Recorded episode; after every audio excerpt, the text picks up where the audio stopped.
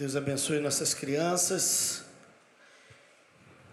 Antes de nós pregarmos a palavra para a igreja, eu quero também chamar três pessoas que compartilharam e pregaram a palavra no carnaval. Chama aqui. Carol, a Mauri e Jéssica.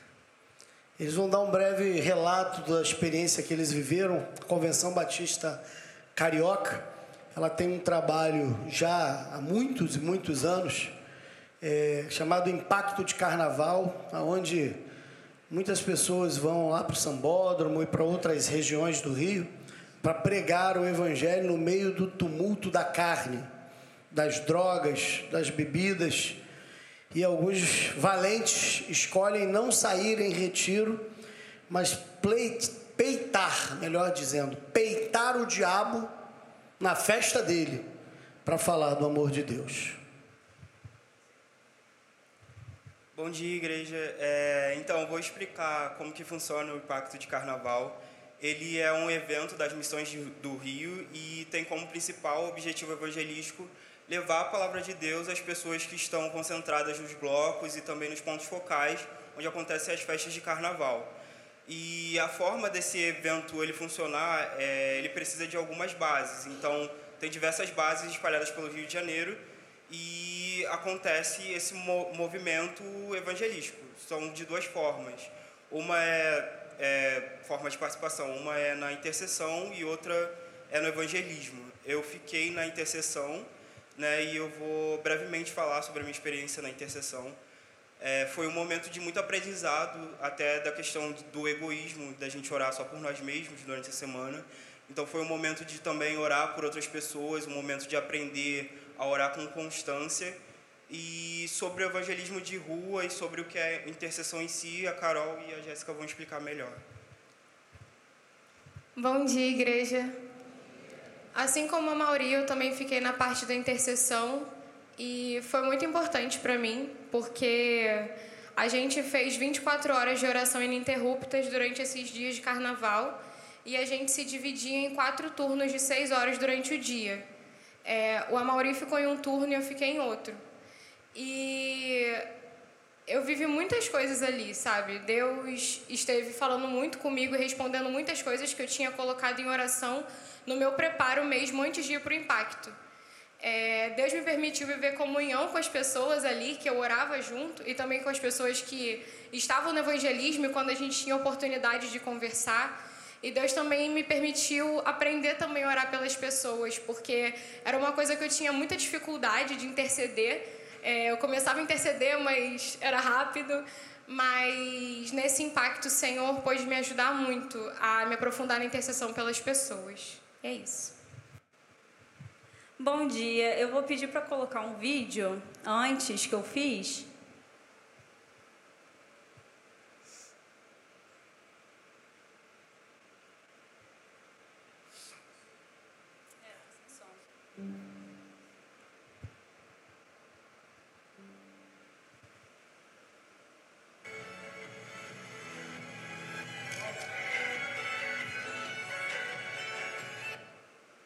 Então,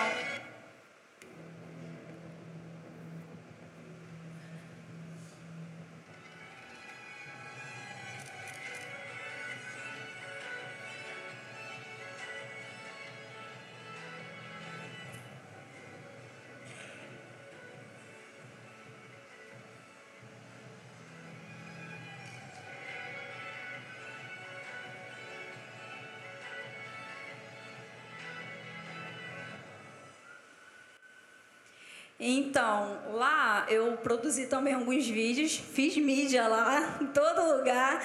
E esse vídeo eu disponibilizei para a convenção, eles estão usando. E ali mostrou um pouquinho né, da nossa experiência dentro do impacto de carnaval. Eu, especificamente, fiquei na rua, fui para Sapucaí. E confesso que eu estava muito preconceituosa, logo eu. Eu estava muito preconceituosa porque eu não gosto de carnaval, nunca gostei. E esses ambientes, muitas pessoas me deixam nervosas, eu não gosto, é muito calor. E descobri que o melhor evangelismo que eu consigo fazer é em locais assim. Eu me achei no evangelismo de rua, eu realmente gostei da dinâmica, gostei muito de trabalhar com pessoas de diferentes religiões, gostei de estar com eles, eu gostei de falar rápido, gostava de falar sobre céu, inferno, arrependimento. Eu me achei no evangelismo, eu acho que é o melhor evangelismo que eu prefiro. É em eventos assim grandes, sabe, dessa magnitude. Eu gostei muito. É claro que tem os seus desafios, é claro que tem o cansaço, tem a questão física, porque eu andava 10 horas durante a madrugada e é claro que tem tudo isso, mas para a glorificação do santo nome do Senhor, pessoas decidiram é, se render a Cristo, pessoas foram embora da Sapucaí com ingresso comprado, porque a gente sabe que o camarote, essas coisas são muito caras, e pessoas foram embora porque reconheceram que Cristo é o Senhor. Então eu glorifico a Deus porque o mundo mostrou a sua identidade e nós mostramos a nossa essência, mostramos que Cristo é o Senhor, que Ele traz paz para o Rio de Janeiro, que só nele há salvação. Então foi muito gratificante estar nesse local, ver a evolução do Amauri, que foi a sensação do impacto. Vocês tinham que ver, ver a Carol com toda a sua timidez, falar para as pessoas sobre o amor de Cristo.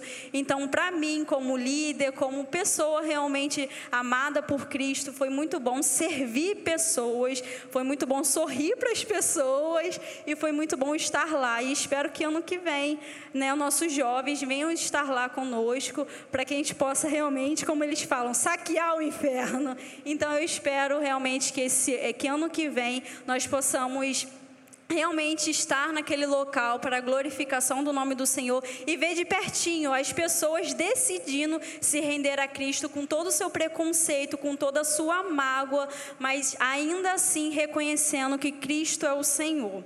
E foi isso, muito obrigado.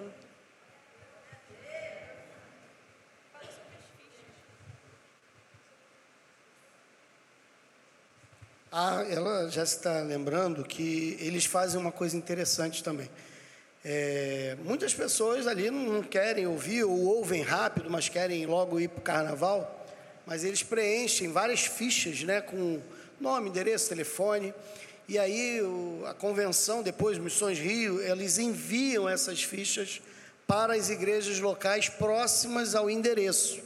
Então, por exemplo, se alguém foi abordado lá na Sapucaí e mora, sei lá, aqui na rua Glaziú, por exemplo, ele, essa ficha chega para nós, né, nome, endereço, telefone, idade da pessoa, para que eu possa entrar, nós, como igreja, entremos em contato com essa pessoa que se interessou pelo Evangelho e aí a gente possa fazer contato, convidar para vir à igreja, fazer o discipulado e etc. Então, assim, é um trabalho muito sério, não é aquele trabalho de bloco de evangélico, né? Que algumas igrejas fazem, um, um carro alegórico, bloco evangélico, escola de samba de crente e vai desfilar. Não, tem nada a ver com isso.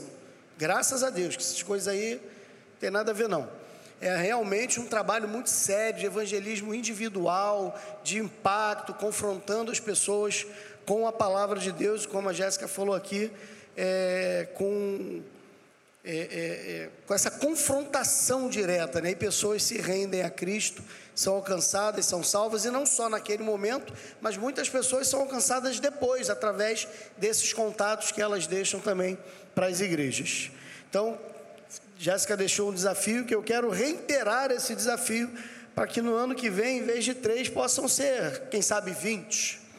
Né? O jovem não se empolgou, não, né? Mas espero que sejam uns 20 aí, para a glória de Deus. Eu sei que a gente gosta de usar o carnaval para descansar, eu gosto também, né? Para descansar, para viajar, para passear, é bom fazer isso. Mas se você puder também destinar um pouquinho para a glória de Deus, para a pregação do Evangelho, certamente é benção. Eu recebi uma mensagem, inclusive, do pastor Newton, né? Que era o antigo diretor executivo da Convenção Basta Carioca, exaltando, né? o, o trio especialmente o Amauri, como falou, foi a sensação lá, né? Amauri tímido lá, mas foi bênção naquele lugar, glória a Deus. Amauri, batizei o Amauri tem quanto tempo, Amauri? Dois meses, irmão, olha só. E você aí com 20 anos passando vergonha aí. Dorme com esse barulho aí, meu irmão. Malaquias capítulo 1.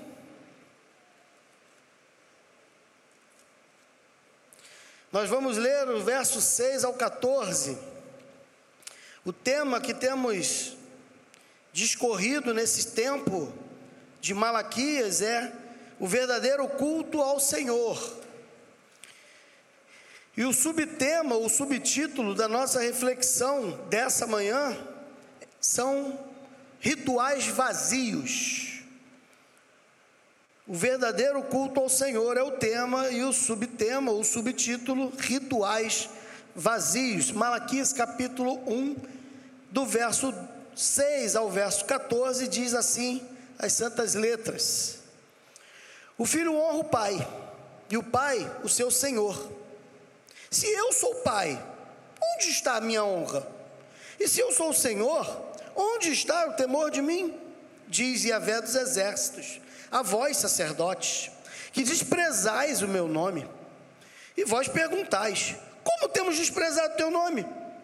Ofereceis alimento impuro sobre o meu altar e ainda perguntais: Como temos te profanado? Quando dizeis que a mesa do Senhor é desprezível, quando ofereceis em sacrifício um animal cego, isso não é errado? E quando ofereceis o que e quando ofereceis o animal aleijado ou doente, isso também não é errado? Ora, apresenta-o ao teu governador. Será que ele se agradará disso? Ele vos atenderá? Pergunta Yahvé dos exércitos. Pergunta Yahvé dos exércitos. Suplicai agora o favor de Deus, para que tenha compaixão de nós. Com esse tipo de oferta, será que ele vos atenderá? Pergunta Yahvé dos exércitos. Ah, se houvesse entre, se houvesse entre vós alguém que fechasse as portas, para que não acendesse em vão o fogo do meu altar, Pois eu não tenho prazer em vós, nem aceitarei vossa oferta, diz Yahvé dos exércitos. Mas o meu nome é grande entre as nações, do Oriente ao Ocidente. Em todo lugar oferecem ao meu nome incenso e uma oferta pura, porque o meu nome é grande entre as nações, diz Yahvé dos exércitos. Mas vós o profanais quando dizeis: a mesa do Senhor é impura e seu alimento é desprezível. Afirmais também: que canseira, e o desprezais, diz o Senhor dos exércitos. Trazeis como oferta o que foi roubado, o aleijado e o doente, e ainda quereis que eu aceite isso da vossa mão? Pergunta Yahvé. Maldito seja o enganador, que tendo animal macho sem defeito no seu rebanho, promete oferecê-lo, mas sacrifica ao Senhor um animal defeituoso. Pois eu sou o grande rei, e o meu nome é temível entre as nações, diz Yahvé dos exércitos. Senhor Yahvé dos exércitos, bendito seja o teu nome. Te pedimos, ó Deus, nesta manhã, que seja para longe de nós profanarmos o teu santo nome com culto hipócrita. Ensina-nos, ó Pai, por favor, a não vivermos um ritualismo vazio, oco, mas que possamos de fato entregar a Ti o verdadeiro culto. Pai, em nome de Jesus, que Tu possas nesta manhã me usar para que eu possa ministrar, servir aos meus irmãos através da Tua santa palavra e que cada um de nós sejamos edificados nela e aprendamos de fato como o Senhor quer ser adorado. Obrigado, Deus. Recebe a celebração que pertence somente a Ti, também através da pregação da Tua palavra. Em nome de Jesus pedimos. Amém.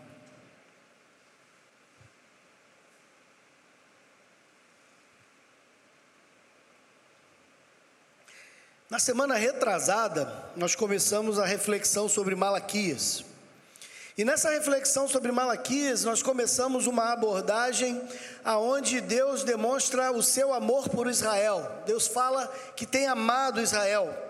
Lá no capítulo 1, verso 2, eu sempre vos amei, diz Yahvé, mas vocês me perguntam de que maneira você tem amado.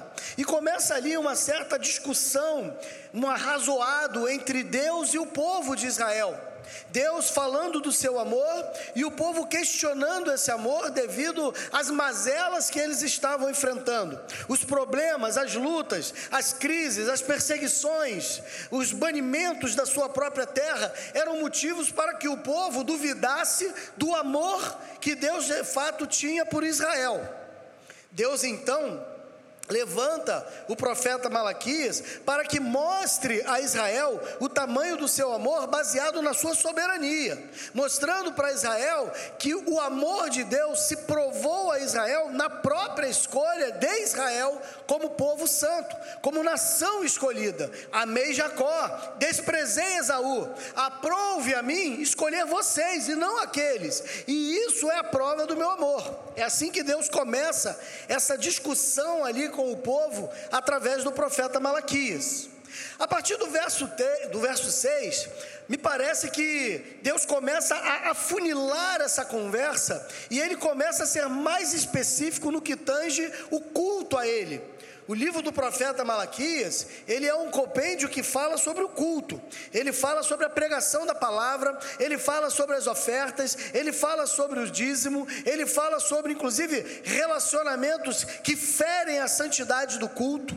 Ou seja, todo o livro de santidade é um compêndio que mostra para nós, igreja de hoje, como nós devemos adorar a esse Deus, porque é a maneira como ele quer ser adorado. Não é o nosso bel prazer, não é da maneira que nós queremos, não é pelos ditames das nossas emoções. Deus quer ser adorado e quer ser adorado da sua forma, e não da minha, e não da sua, não da nossa. Deus quer ser adorado, mas do jeito dele.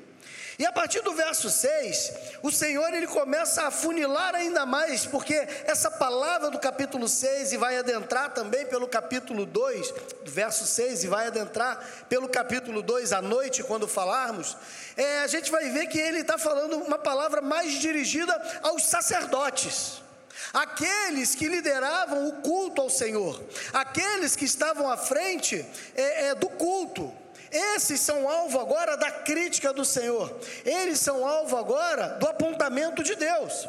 Entendam, irmãos. Você pode falar, Valmir, então, essa pregação, ela é exclusiva para você, que é o pastor da igreja, que seria talvez o ofício mais próximo do que é o sacerdote do Velho Testamento.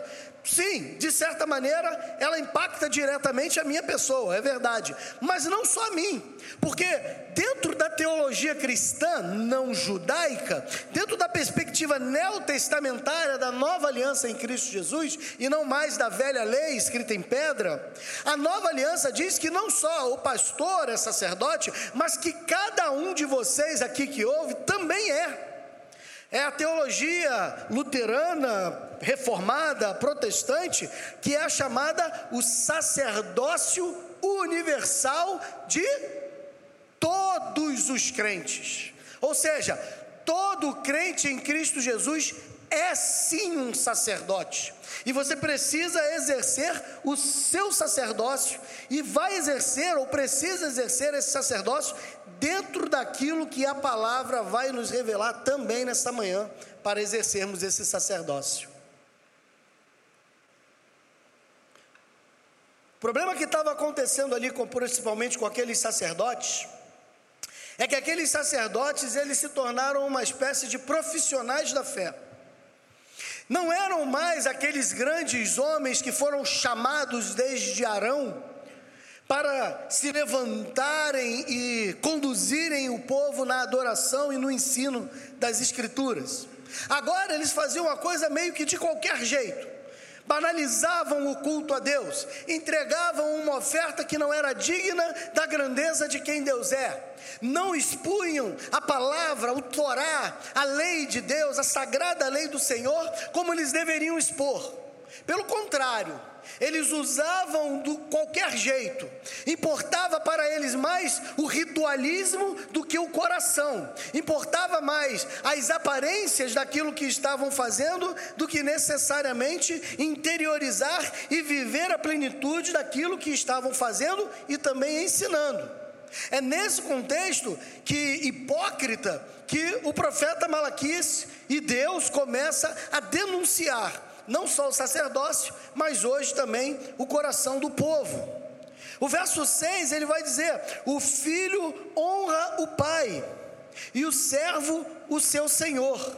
Ou seja, mostra aqui que há um, um, paralelo entre pai e filho, senhor e servo. Pai e filho ali numa relação de afeto, de respeito. Servo-senhor numa relação de obediência. Mas que apesar disso, os sacerdotes e o povo não honravam a Deus, nem como pai e nem como senhor. Ou seja, não havia no culto a ele afeição, amor, sentimento. Não havia respeito a Deus. Vamos ver por que, que não havia amor? Porque eram ritos vazios. Era uma coisa mecânica, era uma coisa robótica. Meu irmão, entenda uma coisa em nome de Jesus. Não é vir ao culto que faz de você um cristão ou que faz que, com que Deus receba a tua adoração. Não é isso.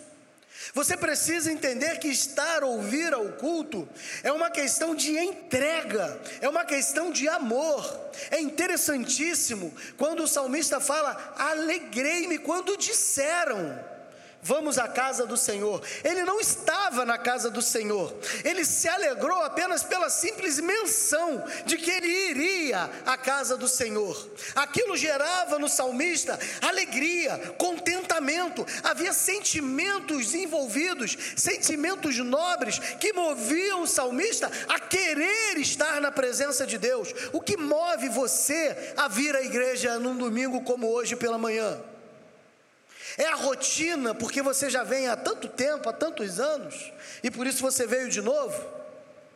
É porque você talvez, sei lá, quer recarregar as baterias depois do carnaval, mesmo que você não tenha pulado o carnaval. É porque você quer trazer teus filhos, afinal de contas é importante que as crianças conheçam a palavra, mas eu já sou adulto. Motiva você? Quais são os sentimentos que purulam no teu coração para que você esteja aqui nessa manhã? É porque você gosta de uma menina ou de um menino e você está aqui? É porque o teu cônjuge veio, então você simplesmente o acompanhou? O Eterno demonstra todo o tempo o amor dele para com Israel.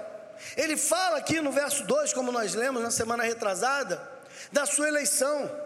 Mas nós poderíamos enumerar muitas outras formas desse relacionamento de amor de Deus para com Israel. Deus amou tanto Israel que livrou Israel do Egito, da mão de Faraó. Deus amou tanto Israel que, para tirar da mão do Egito, ele teve que enviar dez pragas, ele teve que abrir um mar vermelho, ele botou coluna de fogo, ele botou coluna de nuvens, ele fez tantos milagres como só é visto no período de Cristo para mostrar a Deus o seu amor. A gente vai ver o amor de Deus nos profetas que antecedem o exílio babilônico. Quase como se Deus estivesse implorando para Israel: abandonem o pecado, eu amo vocês, eu não quero castigá-los, eu não quero fazer isso, por favor, parem de pecar contra mim. Parece isso. A gente vê os profetas pré-exílicos clamando a um povo para que abandonem e que não abandonam. A gente vê um profeta Oséias, que Deus chega para ele e fala assim: Olha, vai lá, pega aquela mulher de prostituição, uma prostituta, a Gomer, case-se com ela. Se eu vou casar com uma prostituta, é. Mas por que, senhor? Calma, casa com a prostituta. E mais, não exija que ela deixe a prostituição. Case com ela, mas não é você exigir que ela deixe a prostituição. Ele casa com o Gomer e Gomer volta à prostituição. Tem filhos com ele, tem filhos. Na verdade, a gente não sabe se é com eles, porque o texto nem é claro. Talvez os filhos sejam da própria prostituição. E Deus fala para Deus fala para Osés, agora vai lá na casa de prostituição e pega Gomer de volta, traz ela de volta. Volta com ela, mantém seu casamento. Tenha filho com ela. E aí a gente fica, gente, por que, que Deus fez isso com ele? Por amor a Israel. Que isso, Valmir? É porque ele fala assim: porque assim é Israel para comigo, uma prostituta que se deita com todos os deuses debaixo de árvores e em altas montanhas. Israel se deita com todos os deuses e eu sempre estou aqui de braços abertos, estendidos, esperando para amá-la. Mas ainda assim ela se prostitui. Eu perdoo, ela volta e daqui a pouco ela está na prostituição de novo. Esse era o relacionamento de Deus com Israel, um Deus que ama, com um Israel que peca.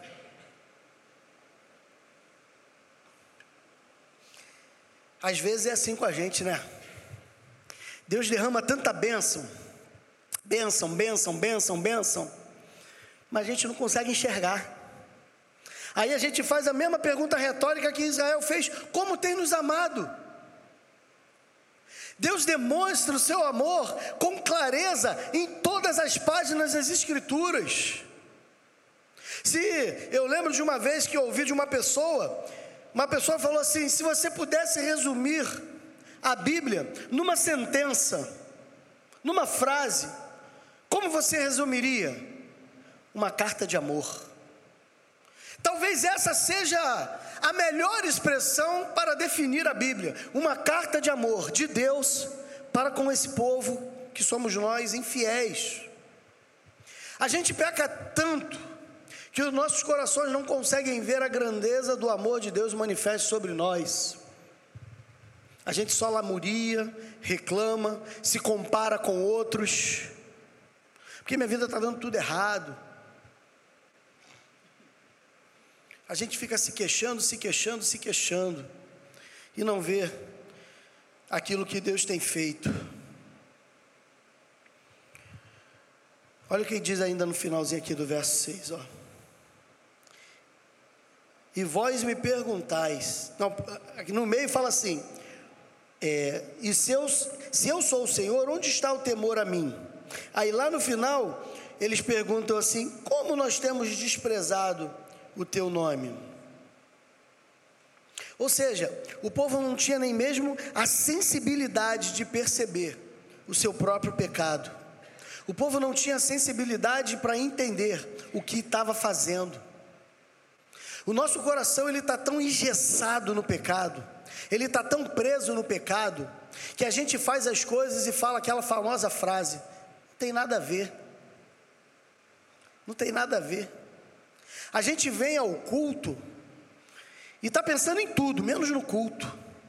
A gente vem ao culto está pensando qual vai ser o cardápio do almoço.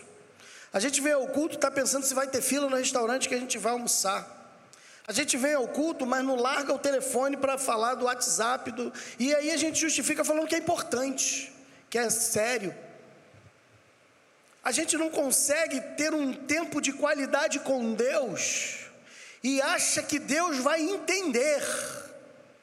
A nossa mente está cauterizada de maneira tão profunda que a gente sempre diz: não tem nada a ver. E eu brinco dizendo que todas as vezes que a gente diz que não tem nada a ver, nasce um demônio. Né? Ah, não tem nada a ver, bum, nasceu o demônio. Porque é uma diabose terrível, é diabólico. Porque quando a gente tem a necessidade de usar a expressão não tem nada a ver, a gente não consegue perceber que tem tudo a ver. Quando você tem a necessidade de se justificar dizendo isso não tem nada a ver, porque tem tudo a ver mas a gente não consegue se aperceber disso.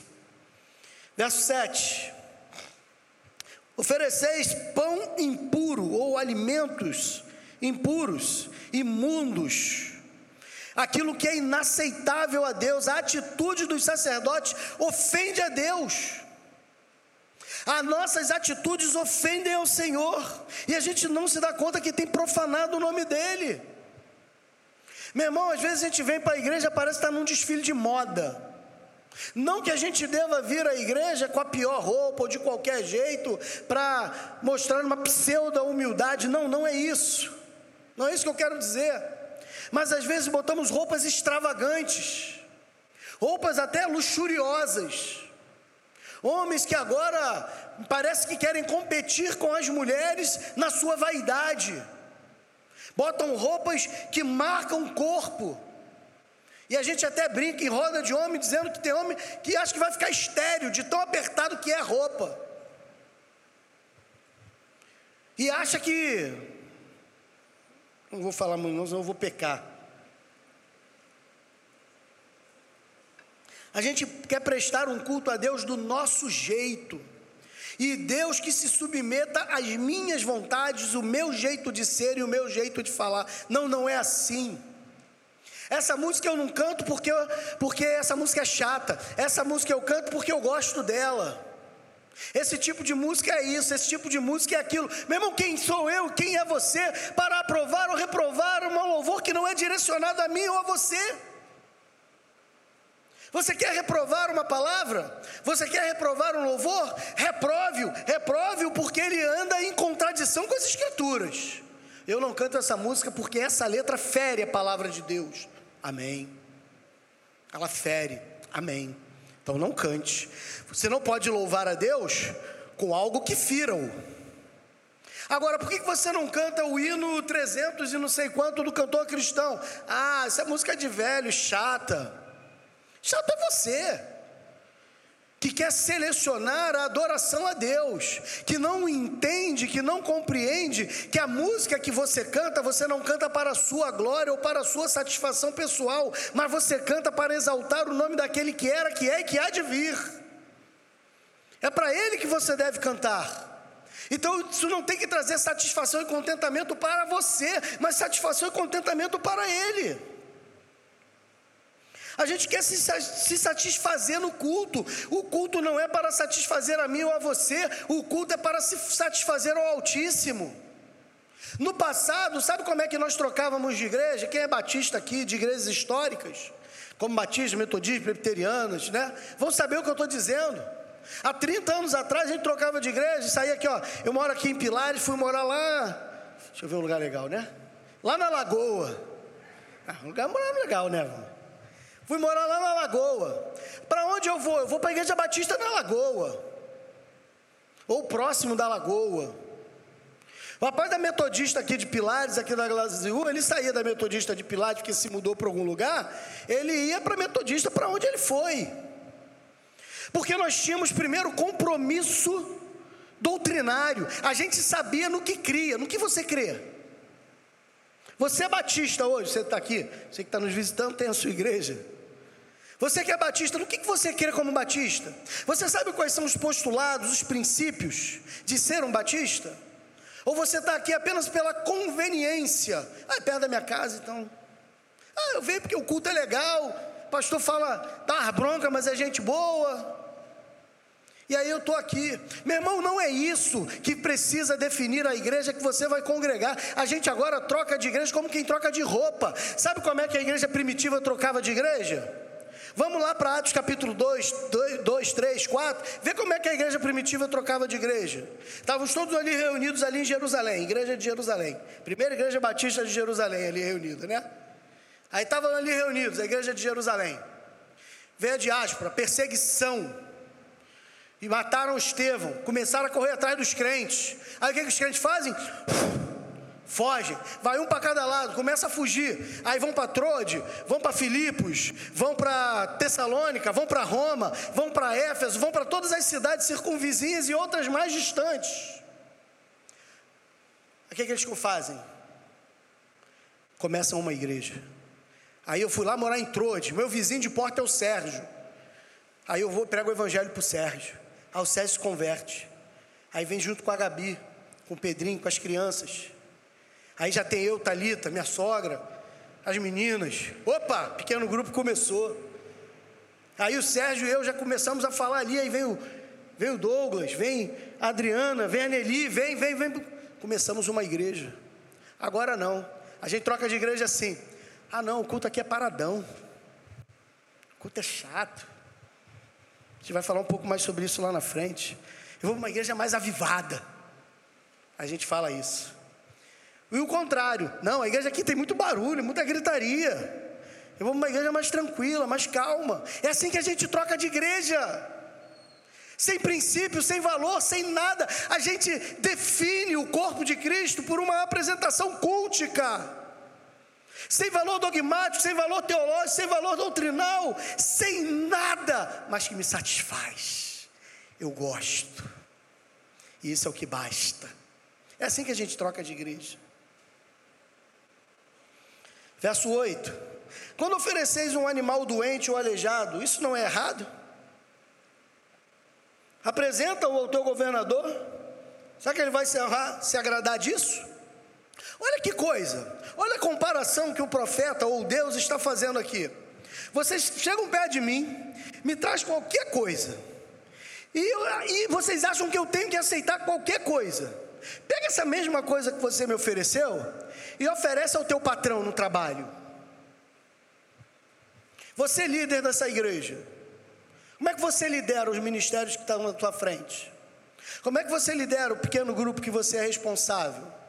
Como é que você lidera? Você oferece na casa do Senhor e aos teus irmãos em Cristo com a mesma excelência que o que você entrega no trabalho? Será que você não já teria sido demitido se isso aqui fosse o seu trabalho?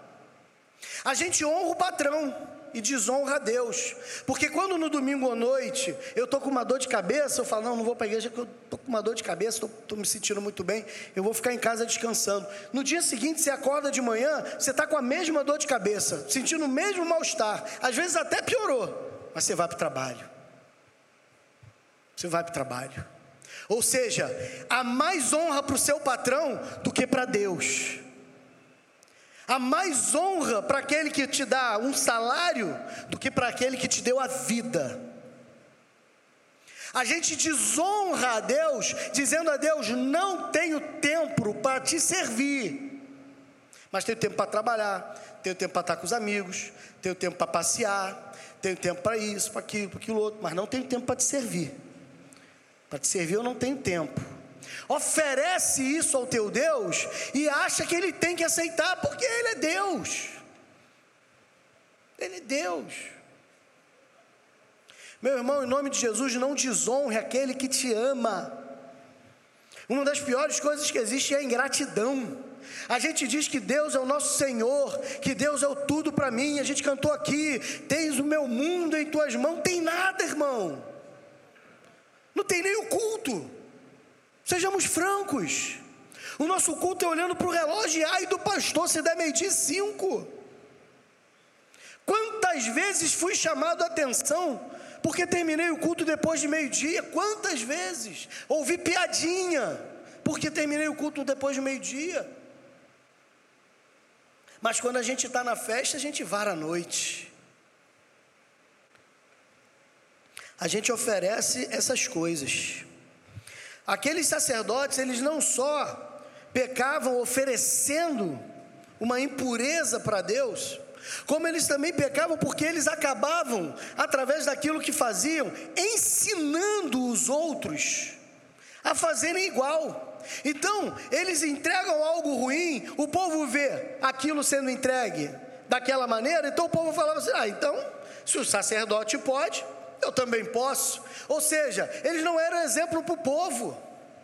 Eu e você, às vezes, não somos exemplo para os nossos filhos. Exigimos os filhos lerem a Bíblia, mas a gente não lê a Bíblia. Exigimos do filho não falar palavrão, mas a gente fala palavrão. Exigimos do filho uma série de coisas que a gente não faz. A gente quer que os nossos vizinhos aceitem o convite de vir ao nosso pequeno grupo ou conhecer a nossa igreja. Mas quando a gente não está convidando, a gente está em casa sozinho, a gente está discutindo, batendo boca e se ofendendo. Sem respeito um com o outro. Ah, o marido não respeita a esposa, a esposa não respeita o marido, os filhos não respeitam os pais, os pais não respeitam os filhos. A gente dá um péssimo testemunho, a gente ensina o que não presta e espera que as pessoas falem assim: não, eu quero conhecer esse Deus, eu quero distância dele. Eu nunca vou esquecer, já contei para os irmãos. Uma vez garoto ainda, 20 anos, 20 e poucos anos, fazendo evangelismo de rua, a gente tinha preparado 5 mil folders para entregar em 5 mil casas. Cancelamos o culto do domingo de manhã, não teve culto. Pegamos a igreja de surpresa, porque se a gente falar que não vai ter culto, vai ter evangelismo, vem 15, 20 irmãos, se vir, talvez 10 veio pelo compromisso e os outros 10 veio porque não sabia que não ia ter culto. Porque ninguém gosta de evangelizar. A gente não fala da palavra de Deus. A gente quer Deus só para a gente. E aí a gente, e aí a gente, sem avisar, fez isso, pegando todo mundo. Um montão fugiu pela tangente, foi embora. Mas alguns que constrangidos ficaram. Pegamos 5 mil folders falando sobre a igreja, falando sobre o plano da salvação, e fomos de porta em porta em 5 mil casas no bairro de Oswaldo Cruz, entregando, botando nas caixas de correio, chamando as pessoas e entregando aquilo lá. E eu me lembro que tinha um comércio aberto. Era um comércio ali onde a igreja, inclusive, fazia alguns trabalhos. E aí eu fui entregar esse, esse folder para a menina que trabalhava ali, para atendente. Entreguei. Eu falei, poxa, aparece lá, você é uma bênção. Aí ela, ah, legal, bacana. Mas essa igreja qual é? Essa aqui da rua tal, tal? Eu falei, é. Ah, é da igreja da fulana de tal. Eu, é, a igreja dela mesmo. Eu falei, ah, lá eu não vou não. Se essa menina está lá, isso não presta. Eu abaixei a cabeça de tanta vergonha que eu senti. Eu não sabia o que fazer.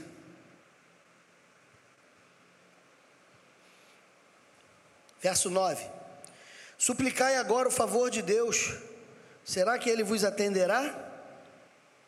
Aqueles sacerdotes tinham perdido o seu relacionamento pessoal com Deus, eles eram apenas profissionais da fé. Eles não vivenciavam mais a plenitude do crer, do experimentar a Deus, do conhecer e prosseguir em conhecer. Aqueles sacerdotes, eles viviam apenas uma contemplação profissional, afinal de contas, eles já nasceram sacerdotes, era uma linhagem, era genealógico. Ou seja, você já nascia sacerdote era a profissão deles, era o ganha-pão deles. Então, eles apenas faziam aquilo. Por que, que eles apenas faziam aquilo? Eles apenas faziam aquilo porque eles só sabiam fazer aquilo. E se eles deixassem de fazer aquilo, eles não iam ter o ganha-pão. Era uma profissão. Era uma profissão.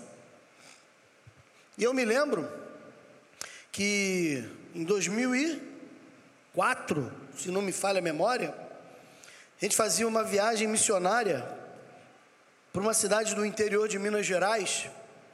E nós estávamos ali evangelizando aquela cidade, pregando o evangelho, fazendo ar livre, pegando panfleto. E no final da tarde de um daqueles dias nós iríamos fazer um ar livre na praça principal da cidade. A gente ia, né, montamos ali uma boa estrutura, ia fazer peça teatral, a gente ia ter cantata, jogral, uma série de, de coisas ali naquela praça. Só que a praça, ela ficava exatamente em frente a uma grande igreja católica. E por uma questão de respeito, eu fui até o padre. Eu era o responsável pelo trabalho. E eu fui até o padre. Chamei o padre. Estava na casa pastoral, paro, paroquial, perdão. Chamei o padre. Eu sou padre, boa tarde, tudo bom? Meu nome é Valmir, sou do Rio de Janeiro, contei um pouco da minha história. E falei para ele, não, a gente quer fazer um trabalho aqui na praça, em frente à sua igreja, só que a gente não quer de maneira nenhuma é, é ser indecoroso, a gente não vai de forma nenhuma ofender as práticas da, da, da fé católica, o nosso objetivo é apenas levar a palavra de Deus, é pregar o evangelho, né? Isso é uma questão de educação, irmão. E eu fui lá, falei com ele, ele falou: não, não tem problema não, acho ótimo, inclusive eu vou, vou assistir lá também. Eu falei, poxa, que bom, padre, fiquei feliz, né? Tal, fiquei contente com ele, pai, ele realmente parou lá, assistiu, viu, né, o culto, os trabalhos, no final fui lá agradecer, cumprimentar ele, ele sabe, rapaz, é, eu não acredito em nada disso, Aí, não acredita naquilo que a gente fez, né, normal, eu, não, tudo bem, pai, não, não, você não entendeu, eu não acredito em Deus, eu, como assim o senhor não acredita em Deus? Não, não acredito em Deus.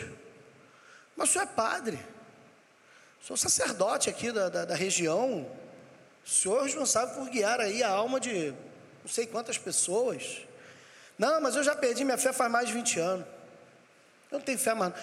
Por que, o senhor continua a ser padre? Ele, você o quê? Eu sou padre há quase 40 anos. Eu vou abandonar isso aqui, eu vou fazer o quê? Isso não é exclusivo de padre, não, irmão. Tem muito pastor em igreja que talvez não acredite mais em Deus e se acredite, se acredita, vive como se ele não existisse. Isso não é só padre não. Tem muito crente que vem à igreja por ato robótico. mas não vem porque de fato o coração arde, queima, que vem por uma rotina de vida, mas que de fato não está aqui.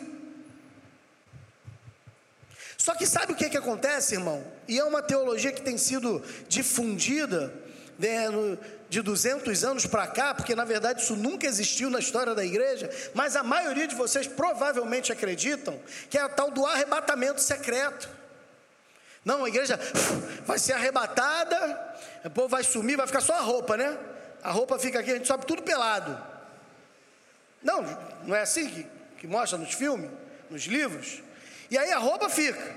Aí os outros que ficam têm sete anos para poder se arrepender e voltar a Senhor. Né? Três anos e meio de tribulação, três anos e meio de grande tribulação. E aí que Jesus vai voltar. Onde está isso aí na Bíblia? Cadê? Mostra para mim. Isso daí foi inventado em 1930, irmão. Tem 200 anos isso existe. Isso nunca existiu na teologia cristã. Pergunta para Lutero, Calvino, Spurgeon, Whitfield, pergunta para os apóstolos, pergunta para Irineu de Leão, pergunta para, sei lá, Clemente de Roma, pergunta para os pais da igreja, para os reformadores, para os avivalistas, para os teólogos, pergunta para eles, por que, que eles não acreditavam, não ensinavam naquilo, e só depois de 1830 descobrimos, meu irmão, isso não existe. Quando Jesus voltar, quem ficou vai para o inferno. Você tem tempo não, meu irmão. Se Jesus voltar agora, você não tem sete anos para se arrepender, não. Você ficou. Então, meu irmão, foca na palavra. Foca na Bíblia. Cuidado com aquilo que você tem entregue ao Senhor, com aquilo que você tem dado a Deus. Qual é o seu ministério número um? Aí muita gente fala assim: não, meu ministério número um, Valmir, é a família. O meu ministério número um é. Meu irmão, sabe qual é o ministério número um de um crente? Não é família, não. O seu ministério número um é amar e servir o teu Deus. Porque você foi criado para louvor e glória dEle. Se você não entender isso, você não vai ser um bom pai, você não vai ser uma boa mãe, você não vai ser um bom filho, você não vai ser um bom cônjuge, porque quando o teu ministério número um é estar tá prostrado diante do Senhor, é estar tá com a cara nas escrituras, todas as outras coisas são acrescentadas, inclusive uma família abençoada. Mas a gente fica comendo lentilhas, guisados feitos por Jacó. Se você não entendeu, é porque você está precisando ler a Bíblia. Hein? O verso 9 ainda ele fala uma coisa interessante. Ele fala assim: com esse tipo de oferta, será que ele nos atenderá? Você acredita? Faça a sua reflexão agora. Se você não prestou atenção em nada que eu falei até agora, mas preste atenção agora que para mim já vai ser o suficiente. Se você parasse nesse momento para uma autorreflexão sobre a vida cristã que você tem levado e sobre o culto que você tem entregue a Deus, ele se agradaria dele? Deus se empolga quando olha para você e fala assim: opa, a Aline vai começar o culto. Oh, maravilha, deixa eu sentar aqui que eu quero receber esse culto da Aline. Deus se empolga porque sabe que você vai adorá-lo? Ou ele simplesmente, ah, é, é a Aline. Como é que é isso? Meu irmão, entenda uma coisa: as desculpas que nós damos para os outros e até mesmo para Deus, não convencem a Ele, porque não convencem a ninguém. Não convence, irmão. Sabe quando você vem conversar comigo e você, é, pastor, isso, isso que eu falo que concordo, que entendo, eu não concordo, não entendo nada. Você está mentindo, pastor? É, eu sou pecador, irmão.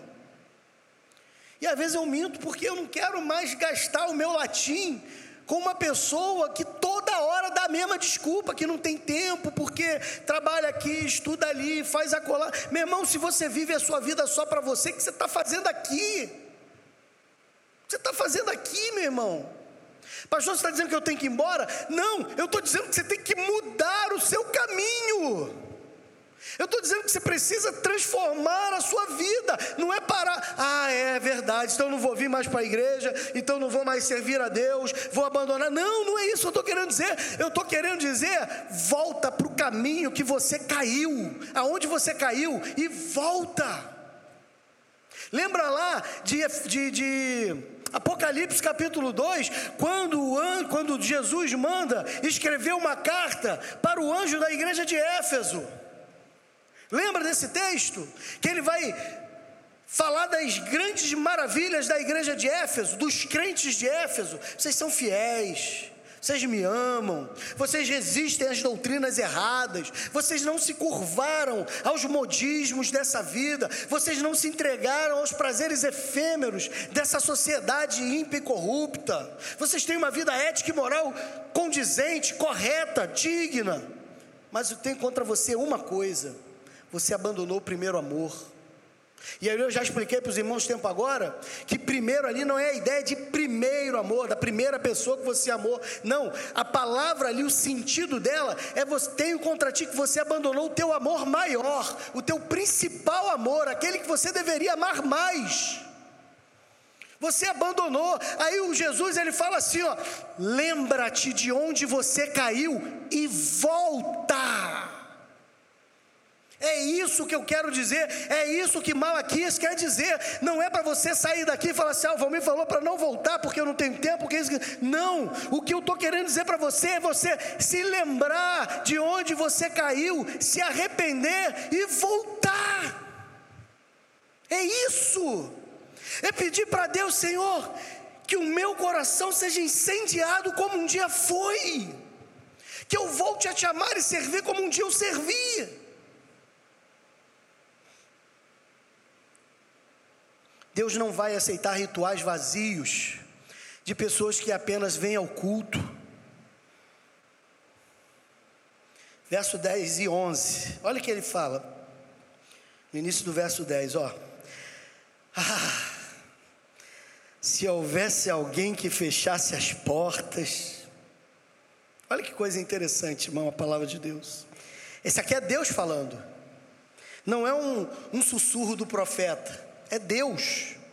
Ah, se houvesse alguém entre vós que fechasse as portas, que portas que ele está falando aqui? Do templo.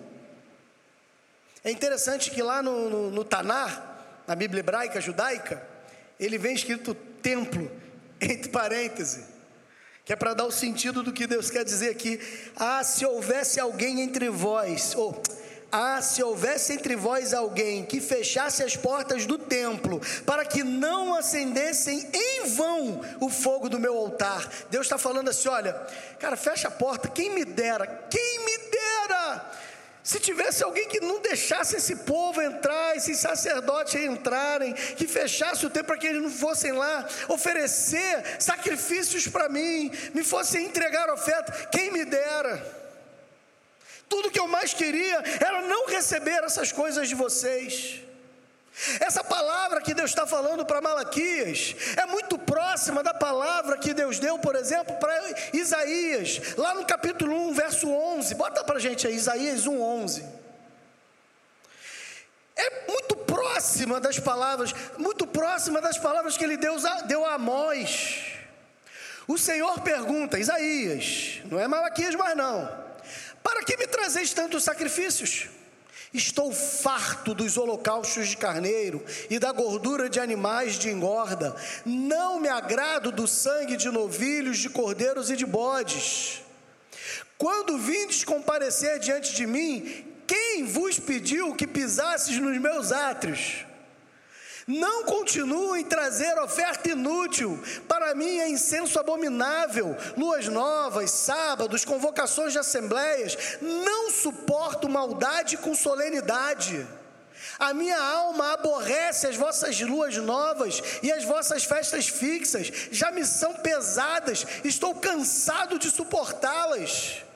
Quando estenderdes as mãos, esconderei os olhos de vós, e ainda que multipliquei as orações, não as ouvirei, porque as vossas mãos estão cheias de sangue. Tá bom até aí? É a mesma palavra, só que dita por um profeta 200 anos antes. Não é algo novo. O que estava acontecendo aqui não é algo novo. E lembremos, Isaías profetiza antes do exílio. O exílio vem como um castigo de Deus para gerar arrependimento no coração do povo, para que o povo voltasse a Ele. O povo peca, vai para o exílio, clama, Deus perdoa, o povo sai do exílio e continua fazendo as mesmas coisas. A gente vem à igreja no domingo, ouve a palavra, aí sai daqui, entre aspas, cheio do Espírito Santo. Agora minha vida mudou. Eu vou fazer isso, eu vou fazer aquilo, eu isso, eu aquilo outro. Você sai cheio de planos até a terça-feira. E aí tudo muda de novo. Tudo volta ao normal. A gente clama no meio do problema, da crise. A gente está desesperado com o que estamos enfrentando e a gente começa a clamar a Deus e começa a fazer o que a gente condena de outras religiões: promessas. Mas aí a gente, para dar uma roupagem evangélica, a gente chama de voto, né? Não é promessa, é voto. Fiz um voto com Deus. Meu irmão, cresce. Vai ler a palavra. Que negócio é de voto? Você está vivendo na lei, no Antigo Testamento? Que negócio de voto? Tu tem que falar para Deus, toma lá da cá. Que negócio é de voto? Esquece isso. Mas não, a gente faz o voto. Aí você vota lá diante de Deus, né? Você faz lá a sua promessa. Aí quando tudo passa, tudo passa. Já era. Você esqueceu do voto, você esqueceu da promessa e toca o barco. O verso 11 tem um problema exegético. Mas o meu nome é grande entre as nações, do Oriente ao Ocidente. Em todo lugar oferecem ao meu nome incenso e uma oferta pura. Olha o que Deus está falando aqui. Deus está falando assim: olha, judeus, vocês não oferecem da maneira que deveriam oferecer, mas em todo mundo oferecem uma oferta que é dada a mim de verdade, pura, santa. Ué, mas as outras nações eram pagãs. As ofertas entregues eram ofertas a divindades pagãs, a Dagon, Astarote, Baal e etc. Como então Deus recebe a adoração através desses cultos pagãos? Será então que quando eu adoro a uma outra divindade, a um outro Deus que nós sabemos que não existe outro Deus, não há Deus além do nosso Deus, então será que quando eu adoro a uma outra divindade, na verdade eu estou adorando a Yahvé dos exércitos? Não, é claro que não. Isso contrariaria todo o Velho Testamento, contrariaria toda a lei de Deus, que Deus, inclusive, quando dá a terra para o povo de Israel, ele fala: olha, exterminai todos os povos em volta, não deixe que eles vivam junto com você, por quê? Para não contaminarem o culto ao meu nome. Então por que, Valmir? Porque há um problema de tradução, de entendimento exegésico dessa passagem. Não existe no hebraico o verbo ser no presente. Não existe. O verbo ser no presente não existe. Não tem como. Deus já está falando aqui, no verso 11, como nós lemos, o meu nome é grande. Na verdade, se você, se você tiver aí na sua Bíblia, a Bíblia Almeida Revista e Corrigida, por exemplo, se não me falha a memória, não vai estar aí, é vai estar será. Se você tiver a revista corrigida, vai estar será grande e não é grande.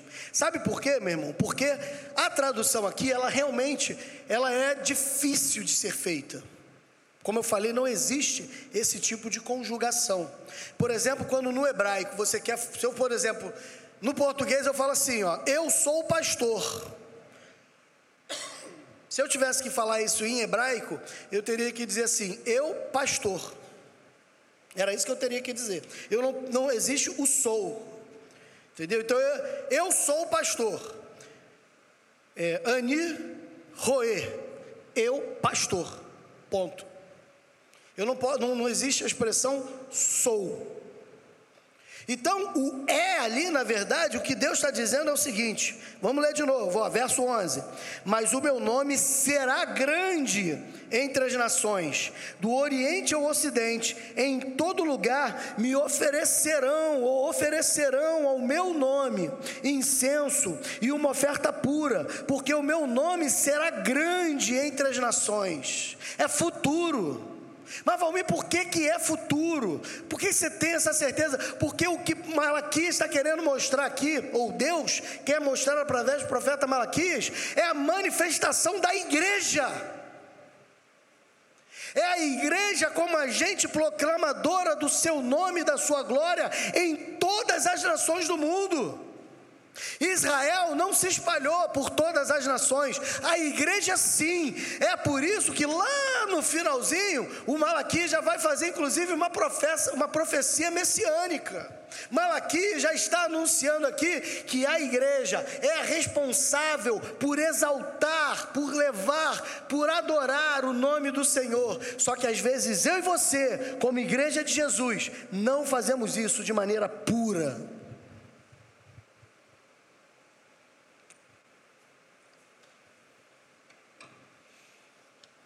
A gente mescla. Deus não divide a sua glória com ninguém. Vamos correr para encerrar aqui, verso 13 e 14. Afirmais também, que canseira. No Taná, na Bíblia hebraica, a expressão usada é: quão tedioso é o culto. Olha que coisa. Na Bíblia hebraica, essa expressão é traduzida para o vernáculo. Quão tedioso é o culto, depreciando aquilo que deveria ser vivo e festivo. O culto que deveria ser algo vivo, festivo, contente, alegre, que a gente deveria estar aqui esfuziante. A gente fala, ah, que culto chato. Que pastor sem noção, que louvor melancólico. E quando a gente ainda vê alguém mais animado, irmão, está se descompensando. Não está todo animadinho, ganhou na loto.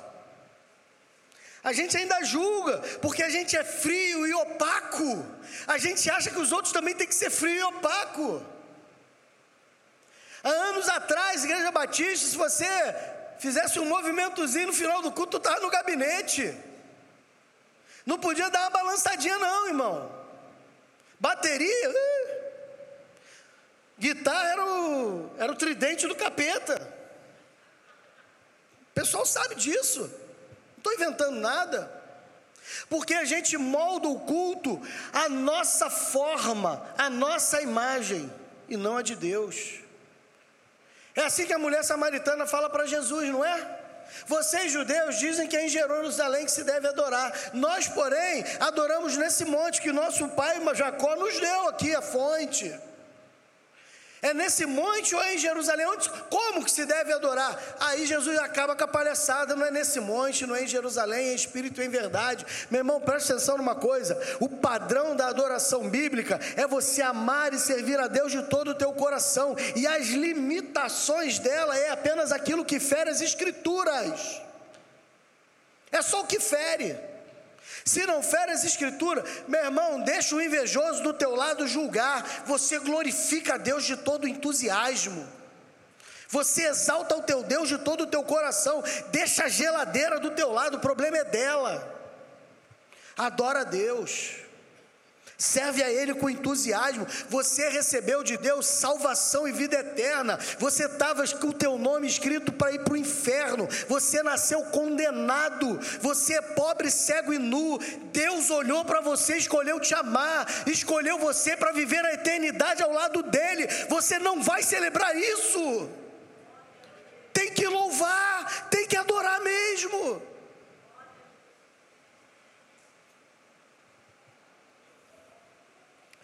Verso 14: Maldito seja o enganador.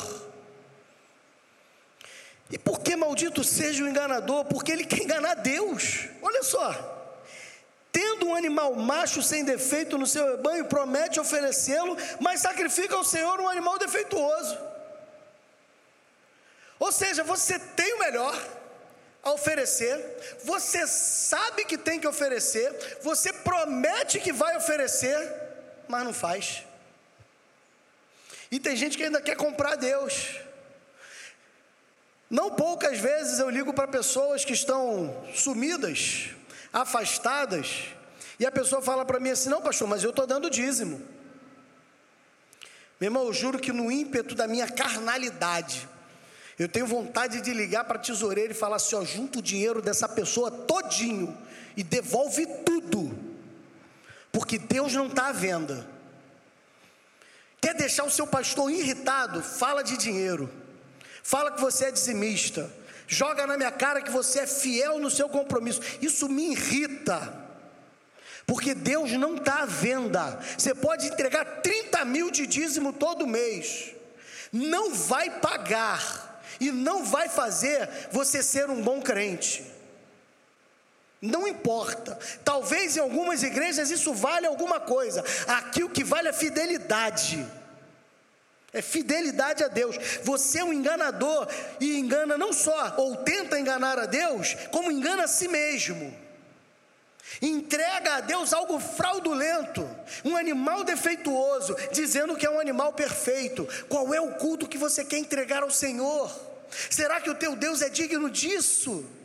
Você teria coragem de entregar isso ao seu pai? Você teria coragem de entregar isso ao governador? Você teria coragem de entregar isso ao seu patrão? Meu irmão, qual é o culto que você está prestando ao Senhor?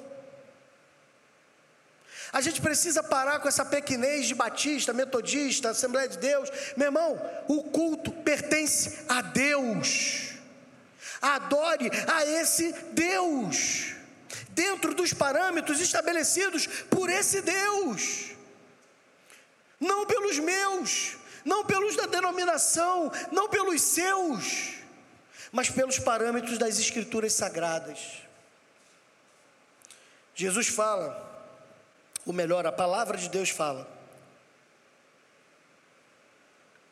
que são pouquíssimas as coisas que Deus procura pouquíssimas.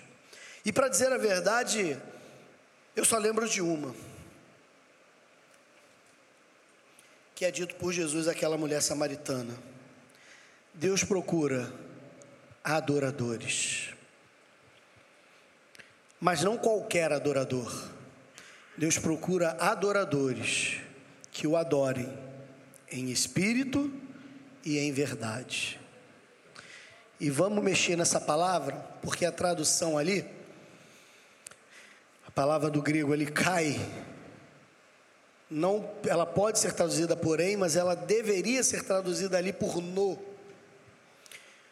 Deus procura adoradores que o adorem no espírito e em verdade. A tua adoração só é recebida por Deus quando ela é feita no espírito. Deus não recebe nada da carne. Amém? Pai celestial, bendito e exaltado seja o teu grandioso nome. Glorificado seja, Senhor, a tua majestade, por quem tu és. Pai, em nome de Jesus eu te peço, ensina a cada um de nós a nos aproximarmos de ti, não com motivos escusos, não por recebermos algo em troca, mas que nos aproximemos do Senhor apenas no Espírito e com verdade. Que ao nos aproximarmos sejam corações sedentos, ansiosos e desejosos por te amar, por te adorar, não porque queremos receber alívio financeiro, cura divina ou reconciliação familiar, não. Que seja apenas por amor. Que não haja interesses. Que o nosso culto entregue a Ti não só o nosso culto particular do nosso dia a dia, mas também o culto público, congregacional, dominical. Não seja, ó Deus, uma mesmice, ainda que numa liturgia seja, mas que o nosso culto seja poder do, de Deus Pai, por favor, por favor, Senhor, que a gente não se prenda ao celular, às conversinhas e às situações lá fora, mas que estejamos aqui de fato com o coração, com a alma, com a mente, Senhor, com o espírito, totalmente entregues ao Senhor e dedicados a Ti. Ah, Pai, por favor, nos ensina a entregarmos a Ti um verdadeiro culto, que seja santo ao Senhor. Tem misericórdia de nós, porque nós somos pecadores, mas ajuda-nos a sermos santos, como Tu és santo, porque se não formos, não te veremos. Eu quero te ver, Senhor. Eu quero te ver. Obrigado, Pai, por esse domingo na tua presença. Em nome de Jesus. Amém e amém. Bom dia, os irmãos, um bom almoço. Que Deus te abençoe. Ministério Infantil, os líderes aqui do Ministério Infantil, Elis quer dar uma palavra com vocês.